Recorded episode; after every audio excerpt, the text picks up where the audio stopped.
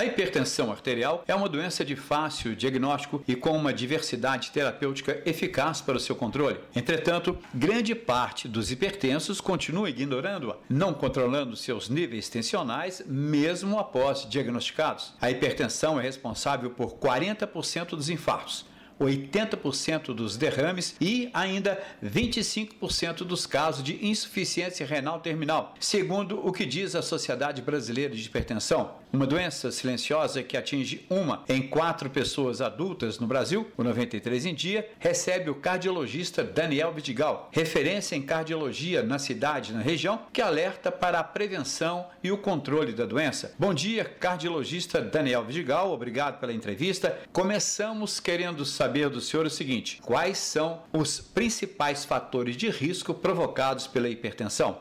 Bom dia, Luiz Lúcio. Obrigado pelo convite para participar do seu programa.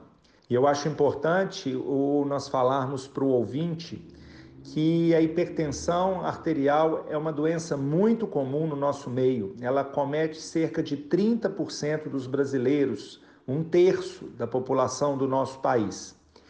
E é uma doença silenciosa, muitas vezes os pacientes não têm nenhum sintoma e ela vai gradativamente trazendo alterações importantes em órgãos nobres do nosso organismo. Então, a hipertensão arterial, quando não tratada, ela aumenta a chance de trazer dano ao coração, causando infarto do miocárdio e insuficiência cardíaca, que é o coração grande e o coração fraco.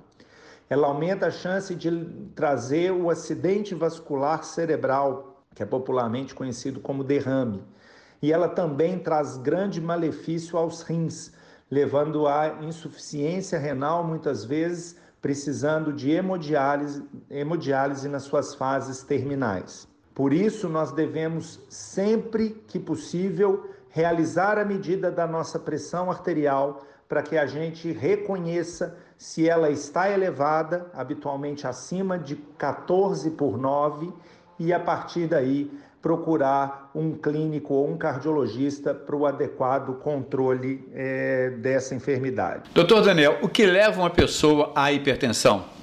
O aparecimento da hipertensão arterial ele está relacionado a, a dois componentes. Um componente é o componente genético, ou seja, o indivíduo herda de seus pais e seus avós genes que vão predispor ao desenvolvimento da hipertensão arterial. Então, quem tem na família hipertensos tem uma maior chance de desenvolver em algum momento da sua vida a hipertensão arterial. E o outro componente seria o componente que a gente chama de componente ambiental, na qual o estilo de vida que o indivíduo adota vai favorecer o aparecimento da hipertensão. Ou seja, sedentarismo, pouca prática de atividade física, obesidade, alimentação inadequada, especialmente rica em gordura e rica em sal, etilismo, tabagismo, todos esses fatores em conjunto, associado a uma predisposição genética, vão determinar o aparecimento da hipertensão é, nos indivíduos. Doutor Daniel, mudanças de hábitos e mais atividades físicas são importantes para o controle da hipertensão? Exatamente, Luiz Lúcio. Como acabamos de falar, hábitos de vida pouco saudáveis favorecem o aparecimento da hipertensão. Então, o que devemos fazer para prevenir ou mesmo tratar a hipertensão arterial? Adotar hábitos de vida saudáveis, que são eles: atividade física regular, 150 minutos de atividade física por semana, uma alimentação equilibrada, carnes magras, verduras, vegetais, frutas, com pouca adição de sal na comida. Devemos procurar é, manter o nosso peso ideal. A obesidade tem forte relação com o aparecimento da hipertensão. Devemos combater o etilismo, o tabagismo e o estresse todos esses fatores relacionados ao aumento da pressão arterial.